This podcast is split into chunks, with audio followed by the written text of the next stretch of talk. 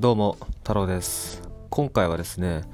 オンラインビジネスインターネットビジネスでしっかりと成果を上げるには質問力がめちゃくちゃ重要っていうお話をします。えー、僕は普段ですねコンテンツビジネスという、えー、オンラインビジネスを教える、まあ、オンラインスクールを運営しているんですけれどもで、まあ、そのコンテンツビジネスっていうのがどういうビジネスモデルなのかというと例えば SNS とか YouTube で情報発信をしてそれでお客さんを集めていってで自分の、まあ、コンテンツ商品だったりあとはコンサルティングだったりコーチング、えー、カウンセリング、まあ、こういった無形商品無形サービスっていうのを販売して売り上げを上げていくっていうビジネスモデルですね。それがコンテンツビジネスっていうんですけど、まあ、僕は普段オンラインビジネスっていう言い方もしたりするんですけど、まあ、それを教えるえオンラインスクールえコンサルティングっていうのを運営しているいるんですね。はい。なので、まあ、普段からあの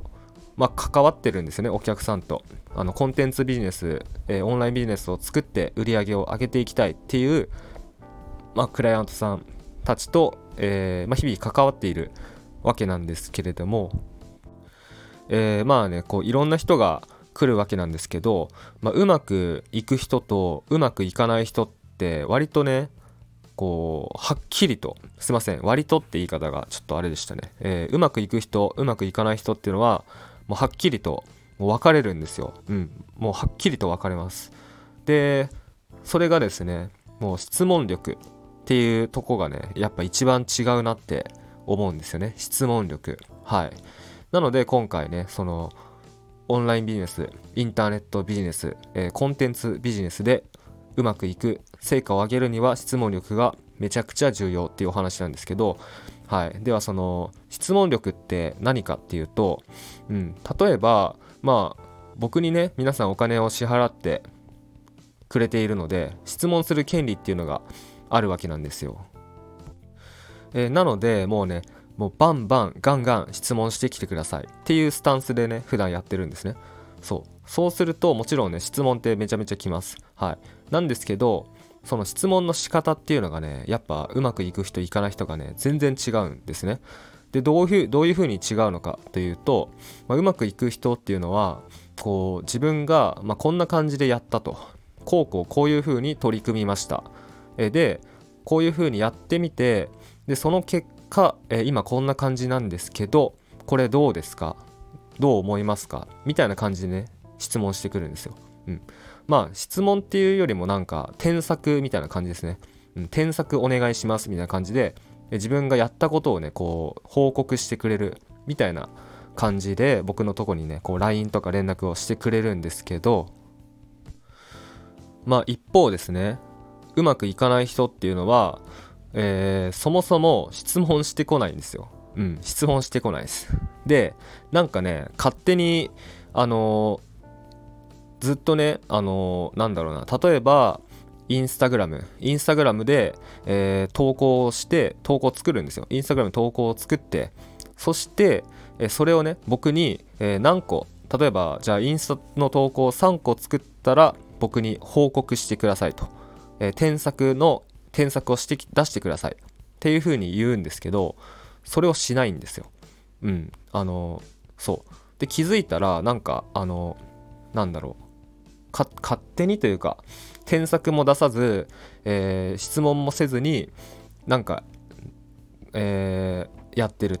で、その結果、えー、お客さん、お客さんというか、LINE の登録者が増えていない。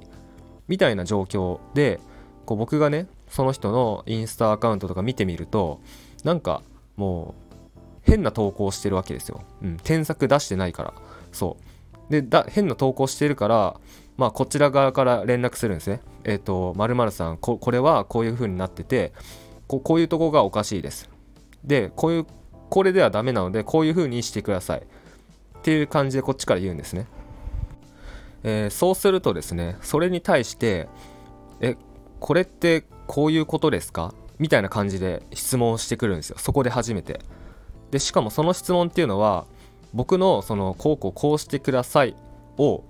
ちゃんとねその言われたことを理解してないんですよ、うん、言われたことってこういうことなんですか？みたいな質問をしてくるんですね、うん、なんかその文文章を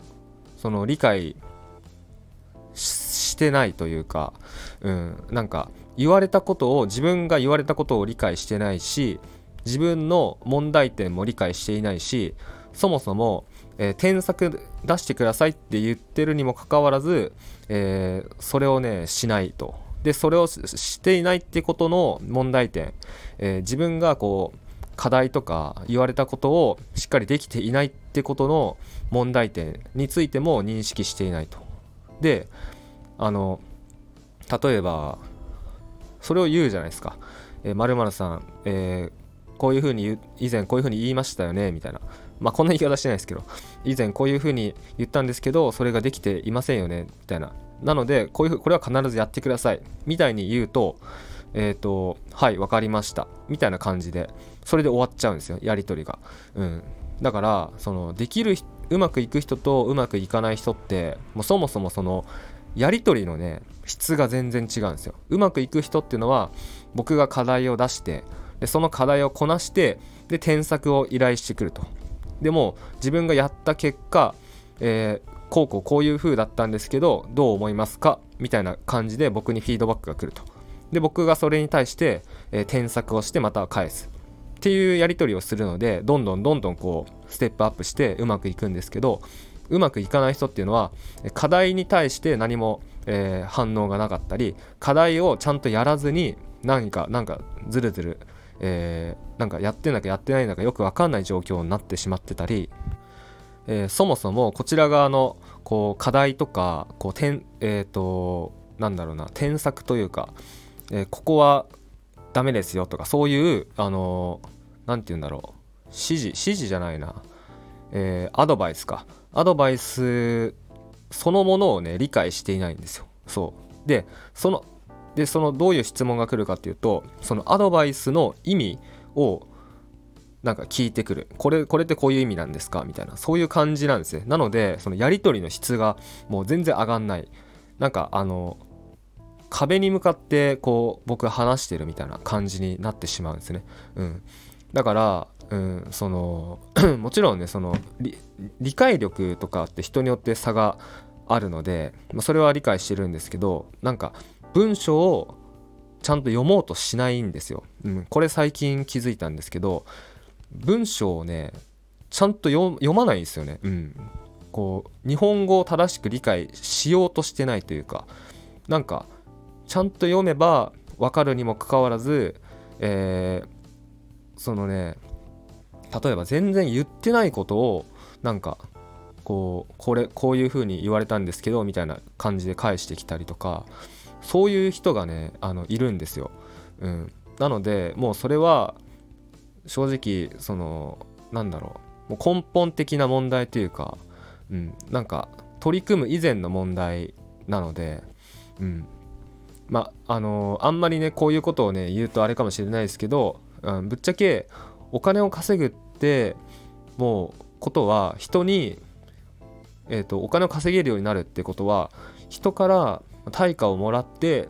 でサービスを提供したり商品を提供したりするわけなのでこうもそもそもその日本語のをちゃんと理解するとか文章をちゃんと読むとかこう言われた、えー、アドバイスをちゃんと理解してそれに対してフィードバックをするとかこういう基本的なところがねできないとそのなんだろうお金をもらえたお金を稼げるようになったとしてもその後のお客さんへの対応顧客対応っていうのはまあ難しいんですよ。うん、あの自分がサービスを持って商品を持ってでお金をもらってお客さんにねこう価値を提供していくってことなので、うん、この基礎的なとこがねできどうしてもできないと厳しいなってちょっと思いますね。うん、なのでまあこれはねそうだななかなかちょっと僕もね最近なんか悩ましいなって正直思ってるんですよ。うん。まあうまくいく人っていうのはなんかなんだろうな僕もね対応が苦じゃないというかもうもちろんそれは当たり前なんですけど、うん、なんかこっちの僕のそのスクールのカリキュラムに対してちゃんとこう向き合ってくれてちゃんとこう理解をして、えー、その上でこうこっちにねこうガンガンぶつかってきてくれるんですごい楽しいし、えー、どんどんどんどんそのそのお客さんクライアントさんも成長していくんですけど一方でできない人っていうのはもう本当になんだろうななんか壁みたいな感じなんですね。うん。なんかカリキュラム動向とかその僕のアドバイスとかの前にもうその人がもう壁みたいな状態になってるんでうんなんかそうだな。まあそういう状態のね人に、まあ、いくら、まあ、こっちから言ったりとかアドバイスしたりとかしてもなかなかねこう響いてくれないんですよ。うん、なのでもうそれはちょっと、まあ、僕も考えなきゃいけないのかもしれないですけどそのなんだろうな対処法というかマインドセットみたいなところ。うん。そうそうそう。まあなのでまあ要は何が言いたいかっていうと、まあ、これをね聞いてるあなたが、まあ、これから、えー、オンラインビジネスを作ってまあ、コンテンツビジネスですね。コンテンツビジネスでしっかりとね、えー、自分で SNS とか YouTube で自分でお客さんを集めて、そして自分の、えー、コンテンツ商品、例えばまあ動画講座とかオンライン講座、もしくは、えー、自分が直接教えるコンサルティングサービスとかコーチング、カウンセリング、こんな感じの商品っていうのを売っていきたいっていうのであれば、えもちろんね、正しいやり方、正しい手順、正しいノウハウっていうのは存在していてそしてそれをね、ちゃんと取り組んでいくためのテンプレートっていうのは、えー、ちゃんとある存在する用意しているんですけどそれを使いこなすにはやっぱね自分でこう試行錯誤してそして自分で取り組んでみてそしてそれをちゃんとねメンターだったりまあ僕の講座であれば僕のスクールであれば僕にねフィードバックをぶつける、まあ、僕のあとはま講師とかもいるんですけど講師さんとかにもフィードバックをぶつけていく。そしてそのアドバイスをもらってさらに、え、またね自分でや取り組んでいくっていうことが必要なので